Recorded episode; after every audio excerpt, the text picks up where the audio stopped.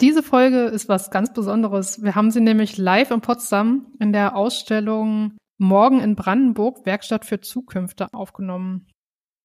Genau, und um diese Podcast-Episode aufnehmen zu können, mussten wir natürlich erstmal in Potsdam sein. Und deshalb sind wir heute Morgen mit dem Auto dahin gefahren. Und auf dem Weg haben wir natürlich vor allem die Autobahn gesehen. Aber uns ist auch aufgefallen, dass die Landschaft gar nicht sehr abwechslungsreich ist. Vor allem sieht man große Felder. Und man merkt auch, die Landschaft wird irgendwie immer staubiger, trockener.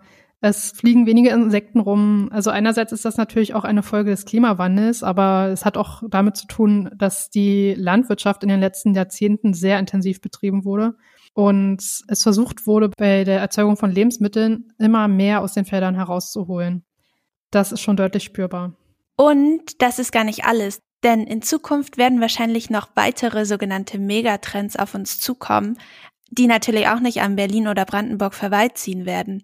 Dinge wie Rückgang von Trinkwasser, Verfügbarkeit oder das globale Bevölkerungswachstum.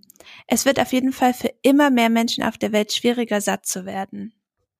Und wir fragen uns in dieser Episode, wie wird die Landwirtschaft in Brandenburg wohl im Jahr 2050 aussehen? Sibylle, was denkst du? Wirst du in 2050 in deinem selbstfahrenden Auto sitzen, durch die Landschaft fahren? Und vor allem, was wirst du dabei sehen? Ja, also ich, ich glaube fest an eine Verkehrswende und ich denke schon, dass ich mit dem äh, selbstfahrenden Auto durch die Gegend fahren werde. Und wenn ich mir das so vorstelle, dann sehe ich blühende Wiesen, abwechslungsreichere Landschaften, mehr Bäume auf den Feldern zum Beispiel, ähm, Weidewirtschaft, also Rinder, äh, die auf der Weide stehen und grasen, aber auch digitale Landwirtschaft, also Roboter, Drohnen, die auf den Feldern Unkraut beseitigen zum Beispiel. Und ich denke, dass in der Stadt auch einiges passieren wird. Ich kann mir gut vorstellen, dass es mehr Stadtgärten geben wird, vielleicht in alten Gebäuden Gewächshäuser aufgestellt werden. Das kann ich mir auch vorstellen. Ich kann mir vorstellen, dass einfach die Nahrungsmittelversorgung oder die Nahrungsmittelproduktion mehr dort passiert, wo auch die Nahrungsmittel verbraucht werden. Aber das sind natürlich nur unsere Ideen. Wir haben diese Folge ja aufgenommen, um von der Wissenschaft zu erfahren, wie sie sich das Jahr 2050 in Brandenburg vorstellt. Und wenn euch diese Podcast-Folge gefällt, dann können wir euch auf jeden Fall empfehlen, dass ihr euch die Ausstellung auch nochmal selber anschaut. Die ist allerdings nur noch bis zum 5. Juni geöffnet, aber das bedeutet, ihr habt noch ein bisschen Zeit. Und außerdem könnt ihr euch auch den Blog des Ausstellungsprojektes ansehen, den wir euch in den Show Notes verlinken. Wer unsere Gäste sind, das werdet ihr gleich zu Beginn der Aufnahme erfahren. Dann werden sie sich selbst noch einmal kurz vorstellen. Wir wünschen euch viel Spaß bei dieser Folge.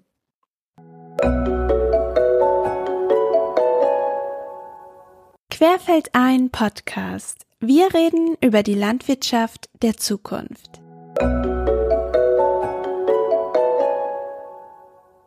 Willkommen im Morgen. Ich bin Katrin Hase, kuratorische Assistenz hier ähm, im Ausstellungsprojekt Morgen in Brandenburg, Werkstatt für Zukünfte äh, am Haus der brandenburgisch-preußischen Geschichte in Potsdam. Wir befinden uns inmitten von über 30 Ausstellungsbeiträgen, die von AkteurInnen, zivilgesellschaftlichen AkteurInnen aus Brandenburg erstellt worden sind. Alle diese Projektpartner haben eine Frage mitgebracht, die sie in Hinblick auf die Zukunft beschäftigt. Heute ist der Querfeld ein Podcast zu Gast mit der spannenden Frage, wie sieht die Landwirtschaft in Brandenburg 2050 aus? Und ich begrüße ganz herzlich die Moderatorinnen Julia Liedauer und Sibylle Krickel und die Podiumsgäste Professor Monika Schreiner ähm, Professor Thomas Weid und Professor Johannes Isselstein in der Werkstatt im Treffpunkt. Ja, wir freuen uns, dass Sie hier sind. Auch von uns nochmal Hallo, vielen Dank für die liebe Anmoderation. Hallo auch nochmal unsere Gäste. Sie haben ja gleich die Chance, sich selber vorzustellen. Genau. Wollen wir uns nochmal beide kurz vorstellen? mein Name ist Sibylle Kricke. Ich arbeite beim Leibniz Zentrum für Agrarlandschaftsforschung in der PR und ich arbeite zusammen mit Julia Liedau hier im, äh, im Podcast. Ähm, genau, ich habe auch lange am ZEF gearbeitet, in der Presse- und Öffentlichkeitsarbeit mit Sibylle gemeinsam auch am Ende.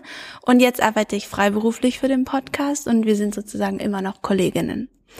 Und ja, dann bitten wir Sie, sich einmal vorzustellen. Ja, hallo, mein Name ist Monika Schreiner und äh, ich bin von Hause aus Agrarwissenschaftlerin. Ich leite eine Abteilung äh, Pflanzenqualität und Ernährungssicherheit am Leibniz-Institut für Gemüse- und Zierpflanzenbau und äh, im Schwerpunkt arbeite ich an biofunktionellen Effekten von Sekundärmetaboliten, ähm, nicht nur in der Pflanze, sondern auch im Menschen und arbeite also genau an der Schnittstelle Mensch-Pflanz. Und ja, in diesem Zusammenhang kommt immer wieder mit Ernährung in Berührung und so, ähm, ja, ist derzeit mein Fokus, wie Ernährungssysteme, Agrarsysteme in der Zukunft aussehen werden. Und das ist auch das Thema des Projektes, was ich koordiniere, Food for Future. Und das gehört zu einer BMBF-Förderlinie, die acht Konsortien beinhaltet, nicht nur Food for Future, sondern auch Green Grass, das Herr Isselstein leitet. Und Agrarsysteme der Zukunft hat auch eine Koordinierungsstelle und da habe ich die Freude, mit meinen Kollegen Herrn Weid zusammenzuarbeiten. Danke für die nette Überleitung, Frau Schreiner. Äh, mein Name ist Thomas Weid. Ich äh, leite eine Arbeitsgruppe am Leibniz-Zentrum für Agrarlandschaftsforschung in Müncheberg zum Thema Wandel und Innovation in Agrarlandschaften. Bin gleichzeitig außerplanmäßiger Professor an der Universität Potsdam und beschäftige mich seit Jahren mit Fragen des Wandels von Agrarlandschaften und Landnutzungskonflikten. Äh, ich bin derzeit neben äh, der Koordination äh, der äh, Agrarsysteme der Zukunft noch in anderen Projekten auch involviert, äh, bei denen es um den gerechten Interessenausgleich zwischen Stadt, Umland und ländlichen Räumen geht. Herr Isselstein. Mein Name ist Johannes Isselstein. Ich bin Agrarwissenschaftler an der Universität Göttingen. Also wir beschäftigen uns mit der Nutzung des Landes für die Erzeugung von Lebensmitteln. Acker- und Grasland. Mein Interessensschwerpunkt liegt in der Grünland- oder Graslandwirtschaft und wir arbeiten, erforschen und entwickeln Landnutzungssysteme, die also primär der Nahrungsmittelerzeugung dienen, die aber in gleichem Maße weitere Ziele, die an das Land von der Gesellschaft gestellt werden, erfüllen, also Erhaltung der Vielfalt, die Sicherung von Wasserressourcen, äh, Vermeidung von Klimagasausstoß. Äh, äh, und in diesem Kontext arbeiten wir auch in dem Forschungsprojekt Greengrass daran, die Grünlandwirtschaft für die Zukunft so zu gestalten, dass wir ein hohes Maß an Produktqualität, Tierwohl und ökologischen Zielen verbinden. Ja, vielen Dank erstmal für die Vorstellung. Vielleicht Nochmal, um kurz in das Thema einzusteigen. Wir sprechen ja heute über Landwirtschaft in Brandenburg im Jahr 2050 und wir sind dafür heute in Potsdam in Brandenburg. Und das Bundesland ist ja ziemlich stark durch die Landwirtschaft geprägt. Und nicht nur hier, sondern auch in anderen Regionen sehen wir Veränderungen, die sich natürlich auch auf die Landwirtschaft auswirken. Ähm, ganz präsent ist dann natürlich der Klimawandel mit Phänomenen wie Dürre- und Hitzeperioden oder anderen Extremwetterereignissen. Da hat man ja auch super viel in den Medien ähm, in den letzten Jahren mitbekommen. Und dann gehört aber auch dazu sowas wie sinkende Grundwasserspiegel, ähm, ganz prominent eine Automobilfabrik, die sich jetzt angesiedelt hat in Brandenburg, wo es viele ähm, Konflikte gibt oder gab. Ähm, dann gibt es auch ganz viele Badeseen, wo der Pegel immer weiter zurückgeht. Und gleichzeitig gibt es aber auch eine Verstädterung. Also zum Beispiel die Metropolregion Berlin-Potsdam wächst. Ähm, es wird dadurch natürlich immer mehr Fläche versiegelt durch die Bebauung. Und dann ist irgendwie so ein bisschen die andere Seite, dass man von der Politik hört, es braucht mehr Wohnungen, aber eigentlich braucht die Landwirtschaft ja auch noch weiterhin Fläche und je mehr Menschen es gibt, eigentlich eventuell ja auch mehr Fläche, denn all diese Menschen müssen ja was essen.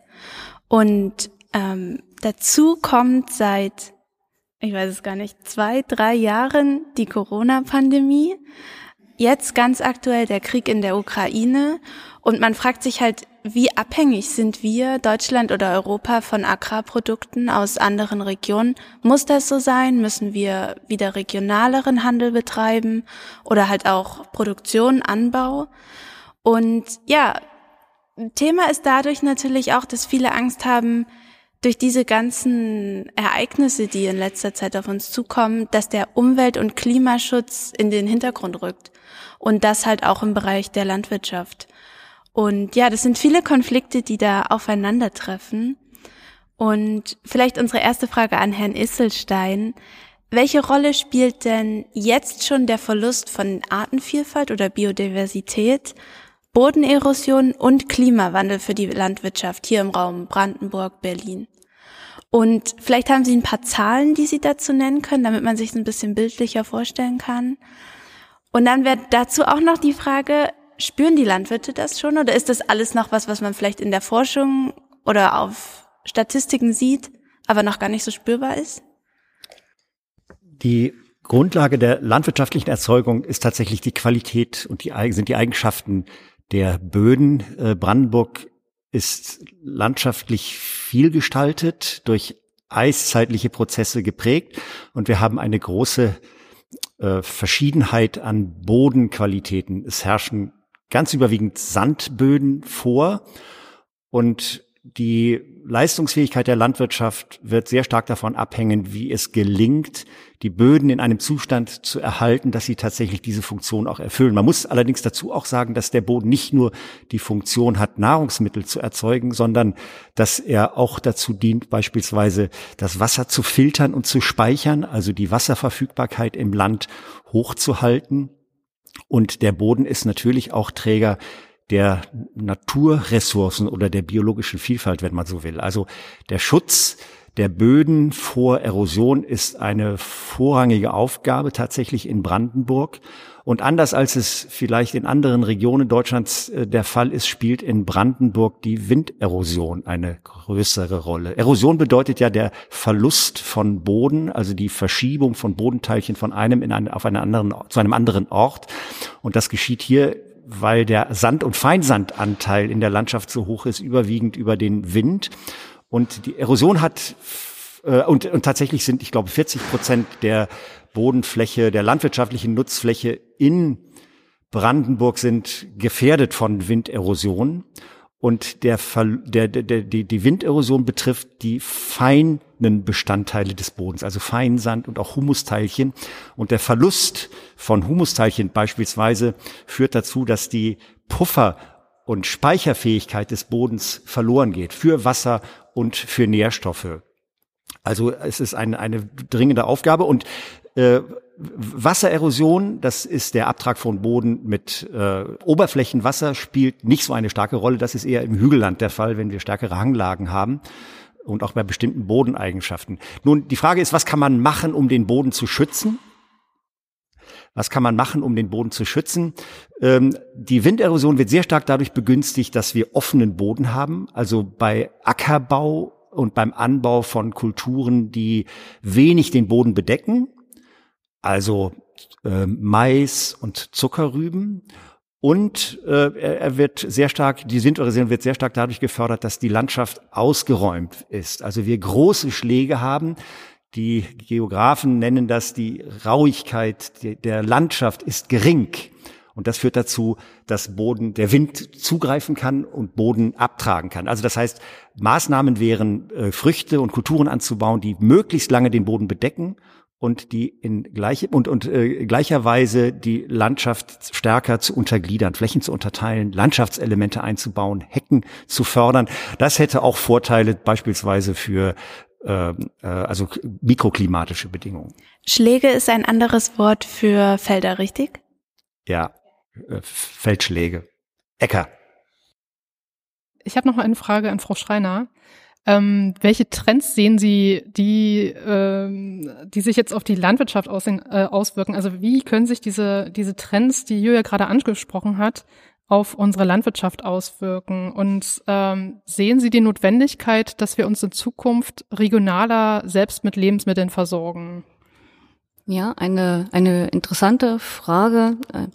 Ähm, ich, ich denke einfach, ähm, um diese Entwicklungen, diese Herausforderungen zu meistern, ist generell die Antwort, wir müssen nachhaltige Agrarwirtschaft umsetzen. Und nachhaltige Agrarwirtschaft bedeutet hier Bodenfruchtbarkeit erhalten, ressourcenschonend, möglichst im Kreislauf wirtschaften, standortangepasst. Und da könnte oder da kann Regionalität diese Entwicklungen unterstützen.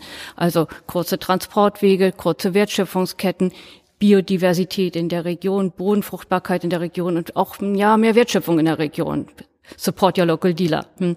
Genau. Und auch das, denke ich, würde Regionalität unterstützen, die Krisenresilienz äh, gegenüber der, der Empfindlichkeit, Sensibilität von globalen Lieferketten. Sie haben den Ukraine-Krieg angesprochen.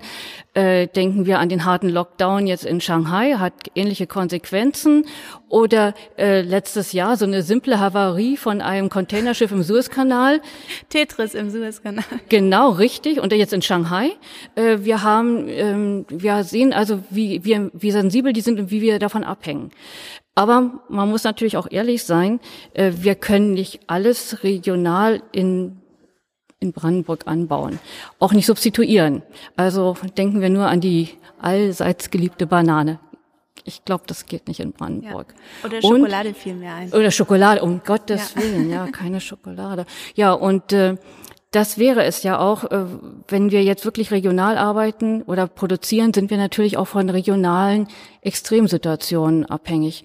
Nehmen wir an, in Brandenburg herrscht Dürre über einen größeren Zeitraum und damit geht die gesamte Regionale den Bach runter und damit ist auch Schluss mit lustig. Also Regionalität ist ein Schlüssel, aber nicht der allein glücklich machende. Mhm.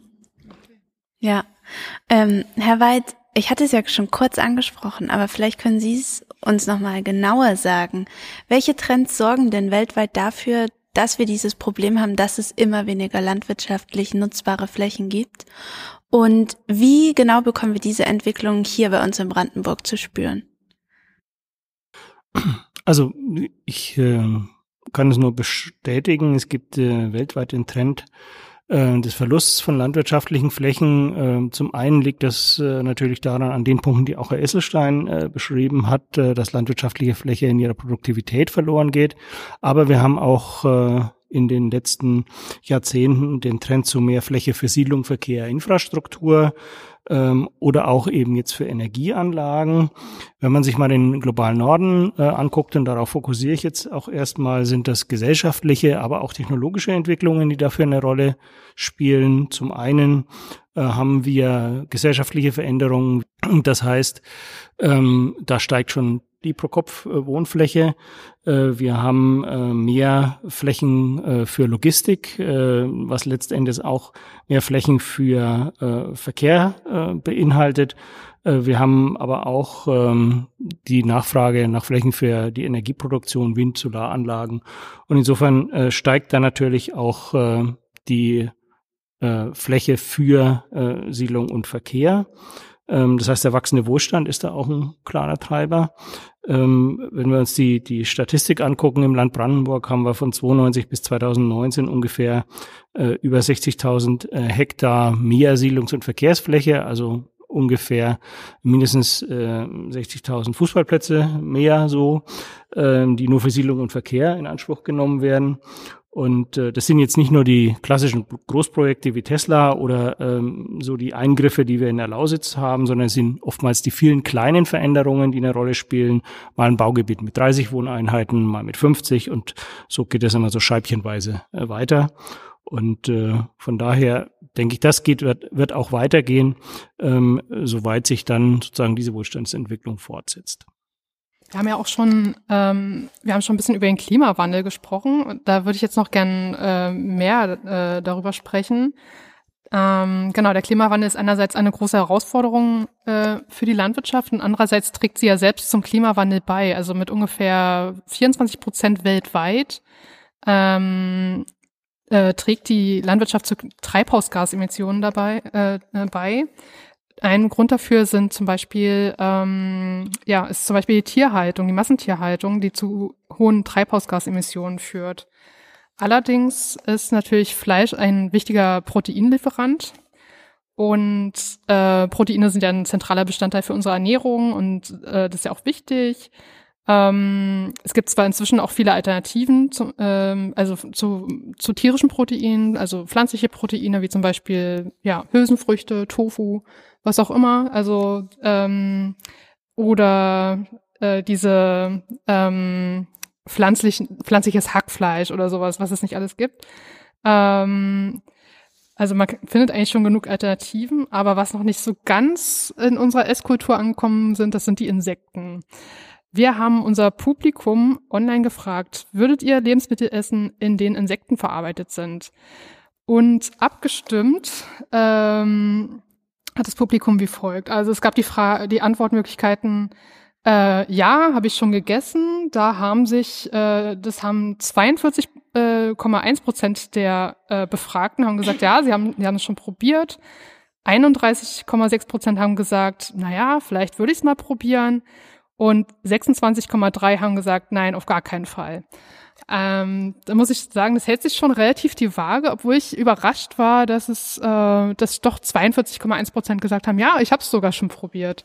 Also eigentlich sieht's, also ich denke, da ist äh, wahrscheinlich eine Tendenz zu sehen ähm, in Richtung, äh, ja, wahrscheinlich würden die meisten Leute das schon irgendwann auch mal probieren. Ich habe mir gerade überlegt, vielleicht hätten wir fragen sollen, habe ich schon gegessen, würde ich wieder essen oder werde ich nie wieder essen? ähm, ja, vielleicht ein Mini-Disclaimer, bevor wir in dieses Thema einsteigen. Wir haben nämlich davor schon darüber gesprochen und uns war ganz wichtig, wenn wir über diese Themen Eiweiß, pflanzliche Ernährung, tierische Ernährung sprechen, ähm, dass wir hier nicht zwei Ecken aufmachen wollen. Ich bin Verfechter von tierischem und ich bin Verfechter von pflanzlichen Eiweiß. Wir wollen einfach versuchen, die Vor- und Nachteile von beiden hier aufzuzeigen. Und ähm, wenn Frau Schreiner jetzt zum Beispiel über tierisches oder pflanzliches Eiweiß spricht in ihrem Fall, dann heißt das nicht, dass sie nur dafür oder nur dafür ist. Es sind einfach nur zwei Seiten, die wir zeigen wollen. Ähm, und dabei wollen wir auf jeden Fall nicht kategorisch die ein oder andere ausschließen. Ähm, die viel wichtigere Frage aber, wie hätten Sie denn abgestimmt? Naja, ganz klar. ich äh, ich habe schon äh, Insekten gegessen. Ähm, diesen besagten Proteinriegel, da gibt's ja. ja. schon relativ viele Beispiele. Und man muss sich auch immer vorstellen, dass man nicht das Insekt per se ist, sondern ein verarbeitetes Produkt oder eine Extraktion aus diesem Organismus. Ja. Ähm, was ich aber durchaus gegessen habe, war mein Insektenbuffet und da gab es ähm, Insekten natürlich mit Schokolade ummantel und schmeckt wie Schokokrossis. Also ganz nicht schlecht. Die Sache ist, dass man weiß, was man isst, aber ja, natürlich. Stört. Ja, ja, aber wenn, wenn es reines Insektenmehl ist, also nur Proteine, schmeckt man nicht unbedingt, dass, es, ja. dass das Protein vom Insekt ist. Genau, das ist ein Video von Ihrem Forschungsprojekt Food for Future. Ja, genau. Ähm, wir zeigen hier die vier alternativen Nahrungsquellen, die Food for Future bearbeitet. Das einmal war die grüne Makroalge Ulva, hier die wunderschöne Cassiopeia andromeda, eine Meduse, eine Qualle. Dann Halophyten, die auf Salzstandorten wachsen, Pflanzen auf Salzstandorten, äh, wie der Queller und auch natürlich Insekten. Äh, in diesem Falle in Food for Future sind es Grillen.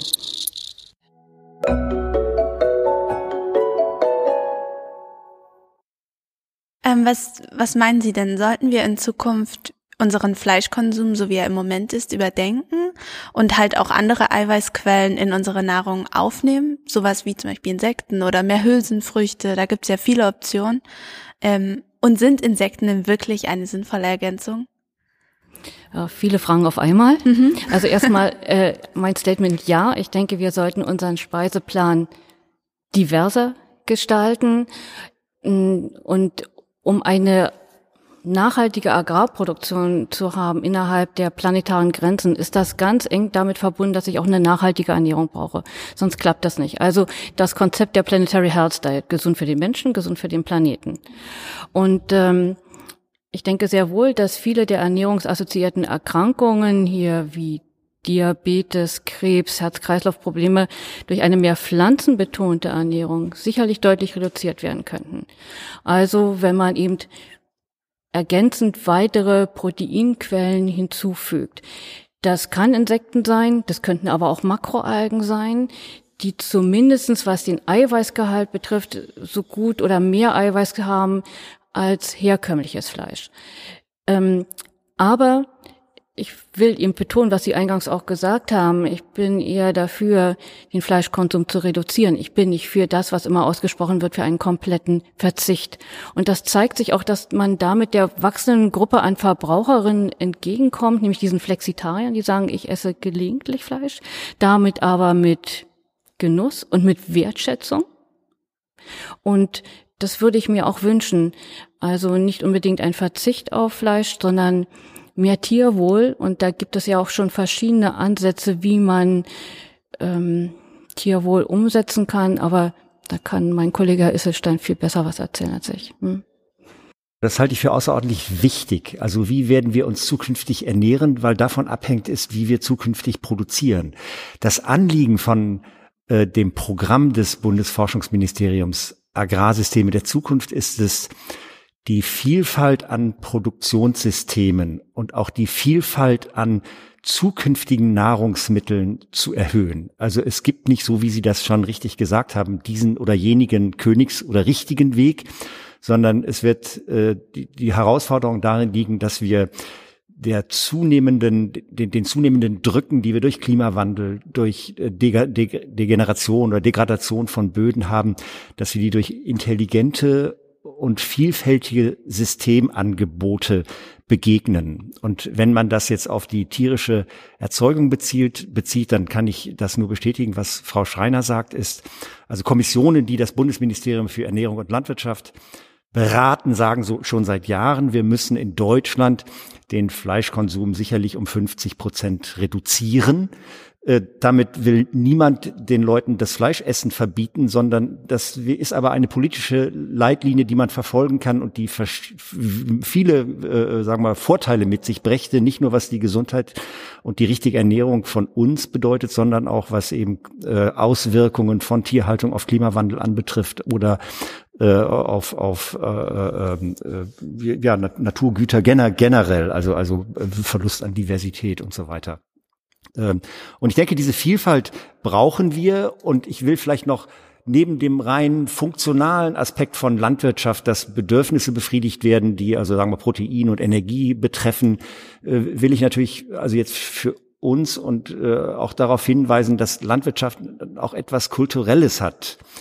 Ähm, also wenn wir Fleisch zum Beispiel essen oder wenn wir Käse und Joghurt essen, dann ist das natürlich, dient das unserer Ernährung und Energieversorgung, aber es hat noch mehr.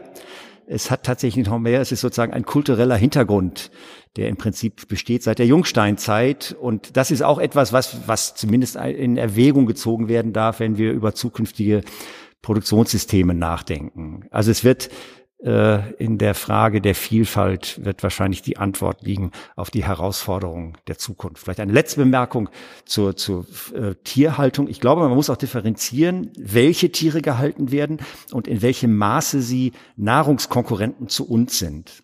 Und das sind die Rinder per se nicht, weil sie sich von Gras ernähren können, was wir nicht können. Also sie können Zellwand verdauen. Das ist bei uns im Müsli nur der Ballast, den wir nicht knacken können. ähm, die Kühe können das und die Rinder. Und wir müssen bedenken, dass zwei Drittel der landwirtschaftlichen Nutzfläche weltweit Grasland ist. Also das ist eine Ressource, die können wir nicht mit Schweinen und Geflügel nutzen, sondern nur mit Rindern. Und äh, also das ist auch eine Frage, wenn es darum geht, wollen wir auf tierische Produkte gänzlich verzichten. Es gibt ja auch landwirtschaftliche Ansätze, wo es ganz wichtig ist, dass man auch Tiere hält, weil das so ein Kreislaufsystem ist. Ne? Sollte man ja vielleicht auch manchmal nicht vergessen. Ja, kann ich nur zustimmen. Ich, ich weiß nicht, ich habe auch das noch gesehen, ähm, vielleicht auch so ergänzend.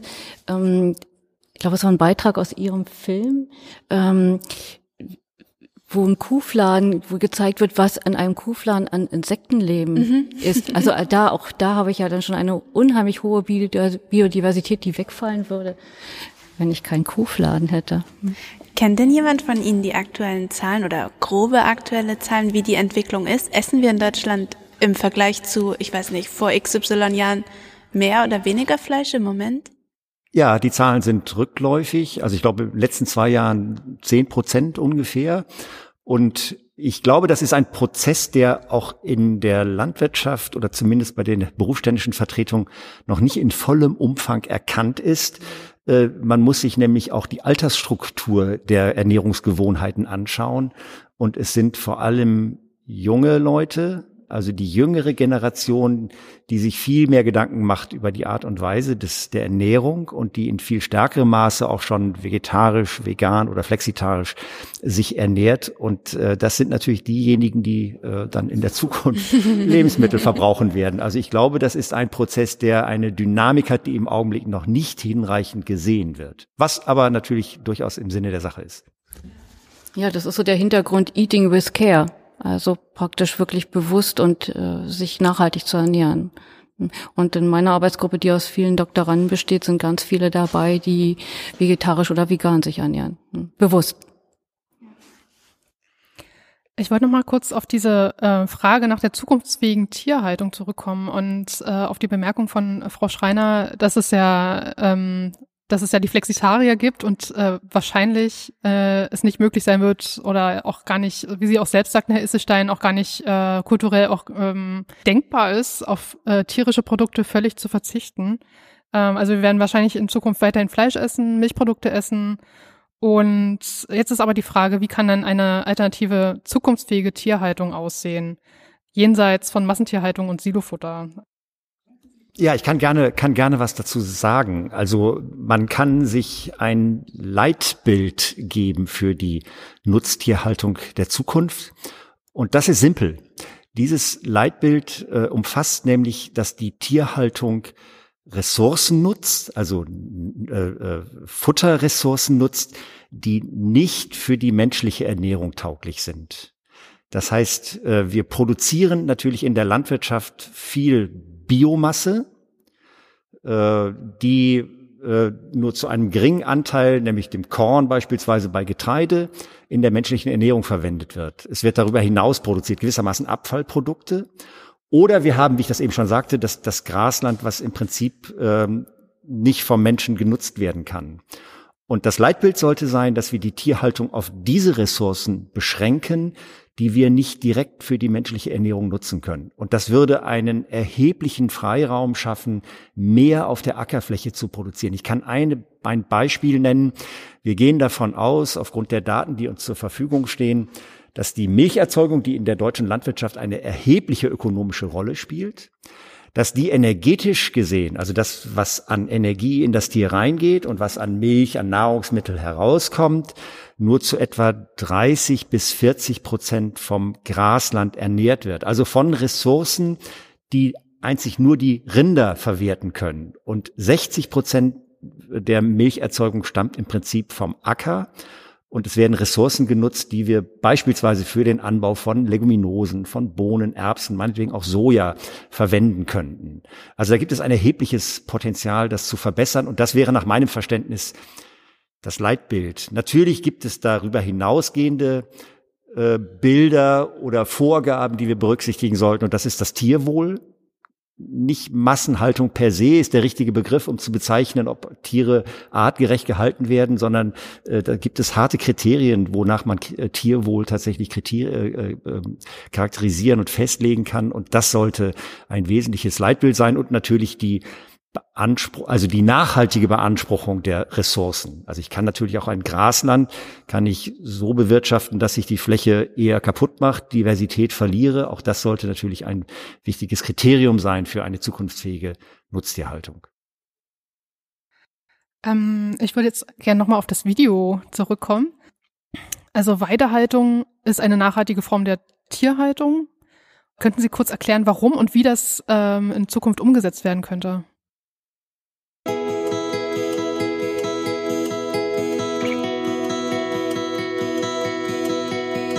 Greengrass hat zum Ziel, die Weidewirtschaft der Zukunft zu entwickeln. Ich bin Johannes Isselstein und ich bin Sprecher des Forschungsverbundes Greengrass. Die Vision von Greengrass ist es, dass wir die Tiere, die Gras fressen können, zurück auf die Weide bringen. Die beste Möglichkeit, äh, Nutztierhaltung mit Rindern zu betreiben, ist es, sie auf der Weide stehen zu haben. Da gibt es viele Vorteile. Das frische Gras hat die beste Qualität. Man kann Rinder ausschließlich mit Gras ernähren und Fleisch und Milch produzieren. Vielleicht nicht in einem Ausmaß, wie das die intensivste Form der Milcherzeugung derzeit tut, aber in einem vernünftigen Ausmaß. Und äh, wir, wir fördern gleichzeitig Diversität und Heterogenität in der Landschaft. Äh, deswegen ist die Weidewirtschaft sehr attraktiv für die Nutztierhaltung der Zukunft. Das Problem, dass Weidewirtschaft in der landwirtschaftlichen Praxis nicht mehr sehr attraktiv angesehen, als attraktiv angesehen wird, ist es, dass der Aufwand hoch ist. Es muss gezäunt werden, die Tiere müssen von einer auf die nächste Fläche getrieben werden und so weiter und so fort. Und das interessiert uns in dem Forschungsprojekt Greengrass, dass wir diesen Aufwand verringern, indem wir virtuelle Zäune äh, konstruieren. Das heißt, es ist eine Landschaft, in der es keine Zäune mehr gibt und die Information, die die Kuh benötigt, um zu wissen, wo sie sich bewegen darf, steckt in gewisser Weise im Halsband und gesteuert wird das über ein App, eine App auf dem Handy, wo man die Zäune einträgt. Also man hat eine Landkarte auf dem Handy, trägt die Zäune ein und die Information wird an das Halsband abgegeben und das Tier weiß nun, wo es sich bewegen darf, und zwar indem es Signale erhält, akustische Signale, die andeuten, dass ein Zaun in der Nähe ist. Und wenn Sie ein anschwellendes akustisches Signal nicht respektieren, dann kriegen Sie einen schwachen, aversiven elektrischen Impuls. Und das signalisiert Ihnen, wow, hier ist eine Grenze, nicht weitergehen. Und wir haben das jetzt geprüft dass das System vergleichsweise gut funktioniert. Die Tiere brechen nicht aus. Also sie werden durch dieses System gehalten. Und auf diese Art und Weise können wir sozusagen im Handumdrehen Zäune verändern und wir können Landschaften gestalten. Wir können kleine Bereiche auszäunen, dort lassen wir das Gras höher wachsen, damit die Insekten gefördert werden. Wir können kleine Tümpel können wir auszäunen. Wir können Wiesenbrütergelege auszäunen, kurzfristig am Ende wieder freigeben, damit das restliche Gras abgefressen wird. Also die Kuh ist dann nicht nur der Produzent, sondern auch der ökologische Ingenieur in der Landschaft. Ist das schon so weit, dass man das in der Landwirtschaft schon nutzen kann oder ist das im Moment noch in einem Stadium der Forschung, wo man sagt, das wäre wahrscheinlich noch so teuer oder noch nicht weit genug, dass der Landwirt das noch nicht nutzen kann? Es ist im Augenblick in der Forschung und Entwicklung noch, aber es gibt international gesehen schon sozusagen fast den Proof of Concept, wie das die Entwickler sagen, also kurz davor, dass es in die Praxis eingeführt wird. Und geht das auch für andere Tiere oder wird das im Moment nur bei Rindern probiert? Nein, es wird auch ausprobiert und getestet mit Schafen und Ziegen. Und äh, Ziegen sind so schlau, dass die das sofort kapieren. Also das geht super gut. Bei Schafen mangelt es etwas an der Intelligenzleistung. Aber dort ist man auf dem Weg, äh, das auch hinzubekommen. Die merken den Schock nicht, weil das ganze Feld da ist. Aber im Prinzip ist es ja eigentlich wie ein, wie ein Stromzaun, bloß eben, dass es digital funktioniert. Genauso ist es. Ja. Genauso ja. ist es. Wobei der Stromimpuls bei, bei dem virtuellen Zäunungssystem wesentlich geringer ist als einem normalen Elektrozaun. Da hat man mehr Druck drauf, mehr Power drauf. Also ist eigentlich auch ungefährlicher für die Tiere. Ja, nach unserer, wir haben Forschungsergebnisse dazu, die das zeigen, dass das so ist. Also wir haben zumindest können keinen signifikanten Unterschied zwischen den verschiedenen Zäunungssystemen. Wir testen das natürlich aus, mhm. vergleichen das und wir können keinen Unterschied feststellen zwischen diesen beiden Systemen im Hinblick auf das Verhalten der Tiere. Und generell äh, ist natürlich die, die, ist das eine sehr artgerechte Art der Haltung, wenn die Tiere draußen grasen können, das Futter sozusagen von der Fläche direkt aufnehmen. Das ist ja das, was sie auch sozusagen in der Evolution, daher kommen sie. Die, der Auerochs hat gegrast und hat nicht aus dem Trog gefressen. Ich habe noch eine letzte Frage, bevor wir zum nächsten Thema kommen. Mir fiel gerade noch ein, Zäune sind ja nicht nur Schutz für die oder sind nicht nur Abgrenzung für die Tiere, sind ja, sondern ja auch teilweise Schutz. Also wenn man zum Beispiel daran denkt, dass Wölfe in einigen Landschaften zurückkommen, ist das irgendwie bedacht in diesen digitalen Halsbändern? Weil wenn kein richtiger Zaun da ist, ist es ja sozusagen für Feinde, okay, es gibt jetzt vielleicht nicht so viele, aber wenn dann doch mal einer kommt, einfacher. Ja, leider ist das, was Sie als richtige Zäune bezeichnen, in der landwirtschaftlichen Praxis nicht dazu tauglich, Wölfe abzuhalten. Also die halten sich nicht so wahnsinnig sehr an die Zäune. Äh, man kann wolfssichere Zäune bauen, nur kann die kaum jemand bezahlen im Augenblick, weil die sehr, sehr aufwendig sind. Also die sind ja, das sind ja schlaue Tiere. Mhm. Ähm, Insofern ist die Situation bei virtuellem Zäune nicht so dramatisch viel anders als jetzt in der normalen Landwirtschaft. Okay. Aber ich gebe zu, äh, die, die zunehmende Wolfsdichte ist für die Weidetierhalter zunehmend ein Problem, auch in Brandenburg. Und das gilt weniger für die Rinderhaltung, die können sich noch ganz gut verteidigen. Äh, aber für die Schafhaltung ist das ein echtes Problem. Und nicht nur, dass die, ähm, sagen wir, die Risse, die es gibt, sondern auch, äh, wenn Schafe mal gepfercht waren und ein Wolf ist in ein Pferch gesprungen, dann sind die, ist die Herde einfach durcheinander. Durch den, sind die so durch den Wind, dass es schwierig ist, die weiterhin zu handeln.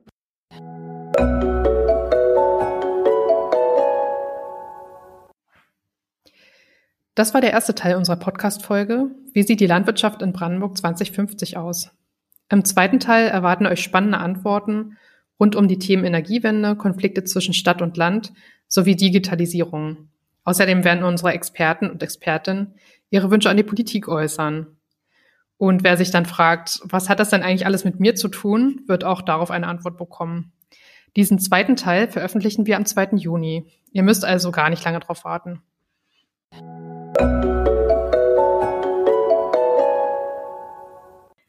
Weiterführende Informationen zum Thema, zu unseren Gästen, zur Ausstellung morgen in Brandenburg sowie zu den kurzen Videos, die wir in Potsdam zu den Forschungsprojekten Green Grass und Food for Future gezeigt haben, findet ihr in den Show Notes.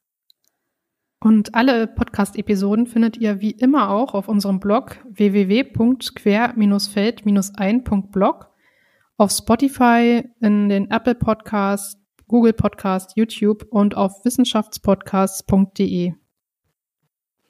Und auf unserem Blog findet ihr darüber hinaus auch noch weitere spannende Artikel rund um die Landwirtschaft der Zukunft. Also schaut gerne mal vorbei. Und wir freuen uns natürlich auch, wenn ihr uns auf Instagram, Twitter oder Facebook folgt, unsere Beiträge liked, teilt und kommentiert. Und wenn euch der Podcast gefällt, dann gebt uns gern auch eine Bewertung auf Spotify und Co. Außerdem könnt ihr natürlich äh, Fragen, Feedback oder Anregungen zum Podcast äh, per E-Mail an querfeldein.zalf.de schicken.